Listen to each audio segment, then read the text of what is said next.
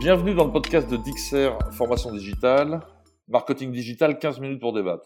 L'épisode numéro 3 a pour thème Cybermenaces, les entreprises sont-elles dans le déni? Je me présente, je suis Franck Michel, fondateur et DG de Dixer Formation Digitale, et je suis accompagné aujourd'hui par Olivier Blandin, fondateur de la société de courtage ACCRMA et expert sur les sujets d'assurance contre les cybermenaces, et Jérôme Caille, expert RGPD et plus généralement spécialiste de tout ce qui touche aux données stratégiques des entreprises. Alors j'ai une question pour vous. Quel est le point commun entre Bouygues Construction, Wonderbox, Lise Charmel et Airbus? Vous avez 10 secondes. Écoutez, c'est pas très compliqué. Toutes ont été victimes d'une attaque informatique, ransomware, arnaque au président ou malware.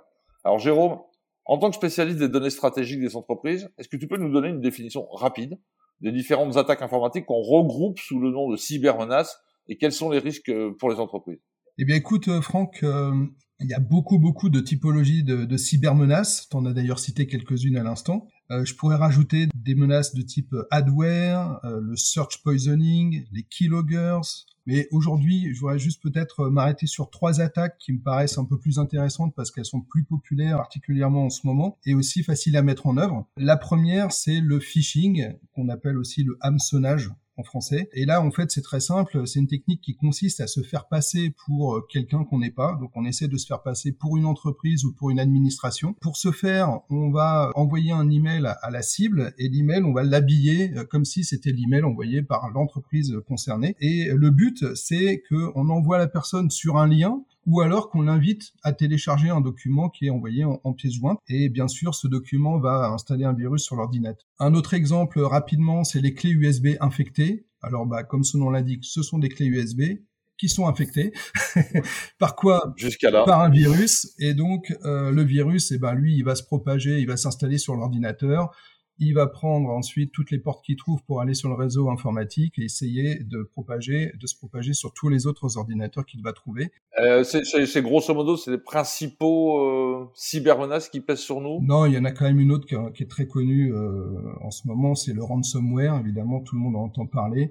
Les rançongiciels en français. Et donc là, le bon, bah, c'est des logiciels qui s'installent sur l'ordinateur et qui vont crypter en fait le contenu de l'ordinateur. Donc une fois qu'on a qu'on a eu euh, ce, ce logiciel là bah, l'ordinateur est bloqué, on ne peut plus rien faire, et le seul moyen de débloquer, d'après le pirate, c'est de payer une rançon. Euh, je rajoute quand même un point important, c'est que pourquoi on parle beaucoup des ransomware aujourd'hui?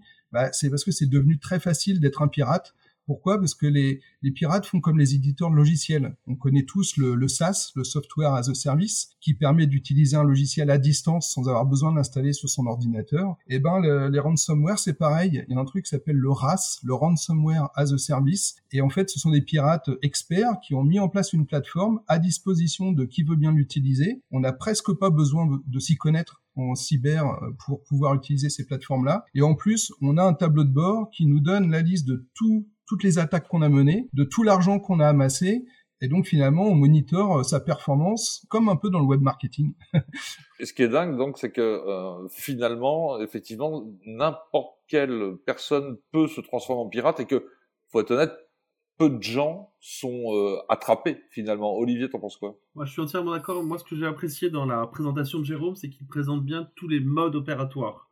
Et ces modes opératoires ne se cessent de s'améliorer, de se professionnaliser. Et en fait, ce mode opératoire, ce qui est important, c'est qu'il y a une cible qui est la valeur ajoutée, le cœur du réacteur d'entreprise. Et cette cible, ce sont les actifs immatériels, c'est-à-dire les brevets, le CRM, les fichiers clients, les plans d'action. Et c'est ce que recherchent à la fois les hackers, les pirates, les États voyous et l'ensemble des acteurs des cybermenaces. Donc aujourd'hui, moi, je constate vraiment que ce sujet, il est très, très, très prégnant et que il y a différentes techniques et il faut être un petit peu prudent. Et moi, je l'ai vu avec mes clients, les menaces sont de plus en plus nombreuses. Quoi. Alors, Olivier, justement, à ton avis, est-ce que les entreprises françaises ont-elles pris conscience de la menace et est-ce qu'elles sont passées à l'action? Ah, je te remercie de ta question, mais j'ai envie de faire une réponse de Normand. Effectivement, ils sont tout à fait conscients. Oui, nous sommes conscients. Oui, nous savons qu'il y a des cybermenaces. Et ensuite, non, nous ne passons pas à l'action. Comme la transition écologique. C'est comme la transition écologique, c'est comme le RSE, c'est comme de nombreux sujets. Absolument. On, on en prend conscience parce qu'on en parle. C'est un sujet de société. Par contre, c'est vrai qu'il y a certaines sociétés qui ont pris conscience, donc qui ont, ce, je dirais, cette prise de conscience, ce mindset, et qui ensuite agissent. Et comme par hasard, ce sont les entreprises du CAC 40, normal, quand on s'appelle euh, AXA ou Total, on fait attention à ces données, même si AXA ou Total peut aussi être victime d'attaques cyber. Les entreprises d'importance vitale, alors ça c'est les entreprises qui concourent à la production et à la distribution de biens ou de services indispensables à l'exercice de l'autorité de l'État. c'est quoi C'est les hôpitaux euh, Ça peut être les hôpitaux, ça peut être euh, des producteurs d'énergie et autres. Et théoriquement, ces gens-là sont censés avoir des protections cyber importantes. Et ensuite, les autres personnes qui sont un peu concernées et qui mettent en place des actions, ce sont les entreprises qui ont subi une attaque ou qui ont vu une attaque à proximité. On se dit, ah, finalement, c'est pas passé loin, je vais peut-être faire attention. Et après, il y a un dernier cas, c'est les entreprises où le co-contractant dit si vous voulez bosser avec moi, je suis le groupe machin, eh ben, j'exige une protection cyber. On va revenir sur ce côté euh, législatif entre guillemets, c'est-à-dire la, pression de la loi. Euh, Jérôme, à ton avis, pourquoi beaucoup d'entreprises sont-elles dans le déni? Euh, Justement, comme l'indiquait Olivier, est-ce qu'il faut avoir été attaqué pour se dire qu'il faut réagir? Bah oui, c'est-à-dire que c'est un, réflexe un peu humain qu'on a tous. Hein, euh, on est tous à se dire ça n'arrive qu'aux autres. Euh, malheureusement, c'est pas vrai. et c'est quand on a eu un problème qu'on se dit bah mince, j'aurais mieux fait de me préparer avant. D'ailleurs, moi, ça me, ça me rappelle un peu le contrat. C'est-à-dire quand on signe des contrats, euh, on est supposé lire les, les 50 pages qui nous sont proposées. Euh, malheureusement, je crois qu'on peut tous dire qu'il nous arrive de signer un peu rapidement des contrats sans lire l'intégralité. Et pourtant, c'est quand on a un problème qu'on va se référer au contrat et qu'on va se dire bah tiens euh, qu'est-ce qui est prévu? Comment je peux en sortir? Euh, quelles indemnités euh, je vais recevoir ou je vais devoir payer etc c'est un peu pareil dans, dans, le cyber je dirais qu'il vaut mieux prévenir que, que, guérir et se protéger avant qu'on des, des problèmes parce que finalement les contraintes qu'on va rencontrer à cette occasion sont quand même moins importantes que si on doit arrêter complètement son activité commerciale ou stopper une ligne de production ce qui arrive dans, eh le cas de cybermenaces je dirais qu'il y a quand même un autre élément qui peut faire réagir les entreprises et qui peut les, pousser à agir, bah, c'est ce que tu disais tout à l'heure, c'est l'impact de la loi. Quand on a, quand on est forcé par la loi, bah, on n'a plus le choix, il faut le faire. Et là, c'est intéressant parce qu'en mars de cette année, il y a une loi qui est passée euh,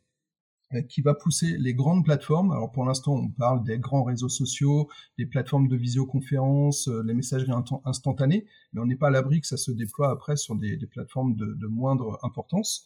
Et donc ces plateformes vont devoir afficher un cyberscore comme aujourd'hui on affiche un Nutri-Score sur les, produits alimentaires. Et ce cyberscore, euh, c'est pas évidemment une auto-évaluation. Hein. Il va falloir se faire auditer par un prestataire qui lui a été préalablement certifié par l'ANSI, l'Agence nationale des systèmes d'information, et qui va nous donner cette note. Donc en fait, la note elle est donnée par quelqu'un d'autre, et il faudra l'afficher, ce sera obligatoire. donc là, euh, avant d'avoir une sale note, je dirais, euh, vaudrait mieux se préparer tout de suite, comme ça au moins on évite les problèmes de réputation. Oui, oui, c'est un peu comme, euh, comme pour le RGPD. Donc si j'ai bien compris, c'est comme si un automobiliste attendait d'avoir un accident avant de prendre une assurance, c'est bien ça? Ouais, c'est ça. Même, on pourrait même ajouter avant qu'il mette sa ceinture. Il vaut mieux mettre la ceinture avant d'avoir un accident. Mais oui, c'est un bon parallèle. Ouais, je suis d'accord. Et euh, toi, Olivier, on parle de conséquences financières visibles et invisibles. On parle de quoi exactement? Parce que visible, on voit très bien de, ce que ça peut être. Hein. C'est-à-dire effectivement quand euh, la, ligne de production est, bloquée ou quand ton ordinateur ne fonctionne plus, quand un indépendant euh, ou une PME. Mais invisible, ça peut être quoi? Sur le visible, ça peut être assez simple. Hein. C'est, je dirais, toute la perte d'exploitation, donc le manque à gagner en termes de chiffre d'affaires, le fait de payer des collaborateurs qui ne peuvent plus utiliser les systèmes d'information. Et si on fait une sorte de règle de 3 très rapide pour une boîte qui fait un million d'euros de chiffre d'affaires qui a 7 collaborateurs, et eh ben un jour d'interruption, c'est 7000 balles. C'est la division de 1 million par un jour d'interruption et 7 collaborateurs qu'on paye à ne rien faire. Ça, c'est très visible. On se dit, ah oui, j'ai bien compris. Il y a énormément de coûts cachés. Et pour les coûts cachés, je pourrais vous faire une approche théorique, mais je vais reprendre le cas très simple d'un de mes clients, petite société, moins de 100 000 euros de chiffre d'affaires. Donc on est vraiment dans de la TPE, très petite entreprise. Un matin, je dirais, ce client se réveille et qu'est-ce qu'il voit? Il reçoit des messages d'erreur bloqués par les pare-feux qui lui renvoient des messages qu'il ne connaît pas, des messages de phishing. Il s'avère que un hacker a pris possession de sa boîte mail en utilisant le serveur sur lequel il était logé pour envoyer des messages de phishing sur l'ensemble de l'Europe du Nord. Il reçoit près de 4000 messages en retour qui sont des messages bloqués. On peut se dire, ça s'est vite réglé. Eh ben, le compte a été très rapide. Il y a eu près de 15 000 euros de coûts externes. 15 000 euros qui comprenaient 2000, plus de 2 000 euros de communication de crise pour prévenir la CNIL, pour préparer le message, pour expliquer au client dans quelle difficulté il était, plus tous les coûts de l'informatique du consultant pour résoudre le problème. Donc, le cyber, ça paraît être un sujet qui ne concerne que les autres. Mais rendez-vous compte, une boîte qui fait à peu près 100 000 euros de chiffre d'affaires, une attaque cyber coûte 15% de son chiffre d'affaires. Donc c'est énorme. Si on met ça à la hauteur de boîtes du, CAC 40, des ETI, de PME, ça peut tout à fait planter les sociétés. Donc c'est pour ça que j'insiste lourdement sur ces coûts, parce que ces coûts sont vraiment la, l'image de la menace et de la réalité du dommage causé aux entreprises françaises. Euh, c'est intéressant ce que tu dis, Olivier, parce que finalement beaucoup d'entreprises considèrent que on dirait euh, affronter les cybermenaces entre guillemets, c'est un centre de coûts. On s'aperçoit que en fait, ce sont des économies euh, très nettes puisque à 7000 euros la journée, voire même 15 000 euros sur une attaque, au minimum, sans même parler de la, de la rançon, euh, c'est c'est loin d'être euh, négligeable. Alors, Jérôme, on fait quoi? Je suis une entreprise, honnêtement, je commence par quoi? Bah écoute, euh, peut-être tu as, remarqué dans, dans, toutes les attaques que j'ai décrites tout à l'heure, le, maillon faible, à chaque fois, c'est l'humain. D'ailleurs, à tel point qu'on appelle ça de l'ingénierie sociale dans la cybersécurité. On s'attaque aux, failles, aux failles humaines l'ignorance, la crédulité, etc. donc moi, le conseil que je donnerais, c'est de commencer par former son personnel, euh, sensibiliser, euh, et ça, ça vaut aussi pour les dirigeants. Hein, euh, Olivier a pris l'exemple d'une TPE, il est tout seul à travailler, cet homme-là, dans sa TPE. il faut qu'il se sensibilise, sensibilise pour adopter les bons réflexes et savoir se protéger. Alors, monsieur, en conclusion, les entreprises françaises vont-elles prendre conscience de ce risque et passer à l'action? Olivier? Je pense qu'il y aura sans doute des pain tests qui vont être mis en place, des tests portant sur des plans de continuité. Donc, on va mettre des plans d'action. Mais moi, je dirais, ça va être très provocateur. Donc, ne prenez pas ma phrase immédiatement telle que je vais vous la présenter. Je vais prendre une phrase de vieux con, c'est il leur faudrait une bonne guerre. Et ce que je dis par là, ça veut dire s'il y avait des attaques massives, là, les entreprises se rendraient compte de la difficulté du risque pour l'évaluer. Mais attention, mon propos est à prendre avec beaucoup de réserve. Je ne souhaite pas qu'il y ait des attaques massives. Je souhaite juste que les entreprises puissent se protéger et mettre en place des outils préventifs, des outils de suivi pour être à même de suivre la technologie qui est euh, à la base de toutes ces attaques cyber. Merci Olivier. Jérôme? Bah, Oui, je pense que la prise de conscience des entreprises et aussi des administrations va forcément s'accentuer, surtout qu'elles sont aidées en ça par euh, les organismes comme la CNIL ou l'ANSI qui publient beaucoup de tutoriels ou de guides de mise en place. Même certains syndicats professionnels euh, aident leurs adhérents à se protéger.